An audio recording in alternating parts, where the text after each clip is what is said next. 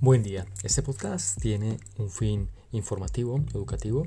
Hablaremos acerca de las criptomonedas, criptoactivos. Importante recordar que no soy un broker, no soy ningún asesor financiero y el uso que se le dé a esta información es bajo tu propia y única responsabilidad.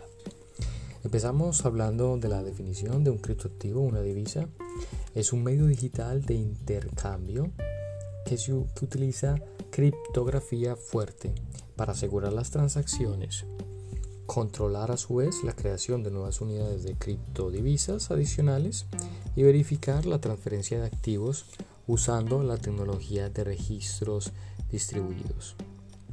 Las criptodivisas son un tipo de activo digital o una moneda digital en alternativa a las monedas convencionales, también denominadas fiat o dinero impreso en papel.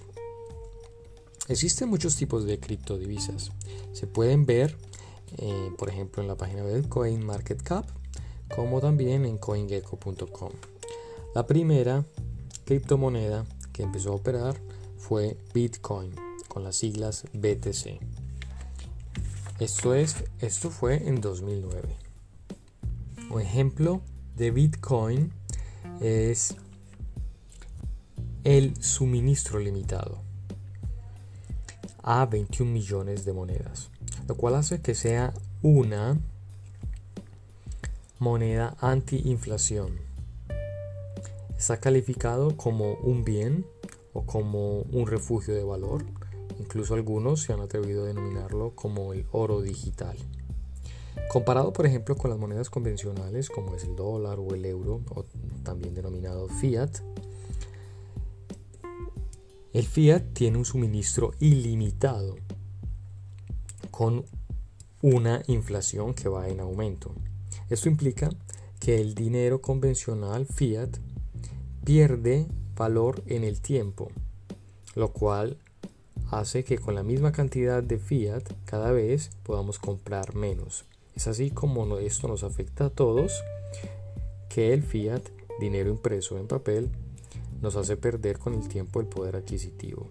Un ejemplo básico de esto es, por ejemplo, ver cómo a lo largo del tiempo un café va subiendo de valor. Por ejemplo, antes costaba menos de un euro, por ejemplo, y cada vez va costando un poco más a medida de pasar del tiempo.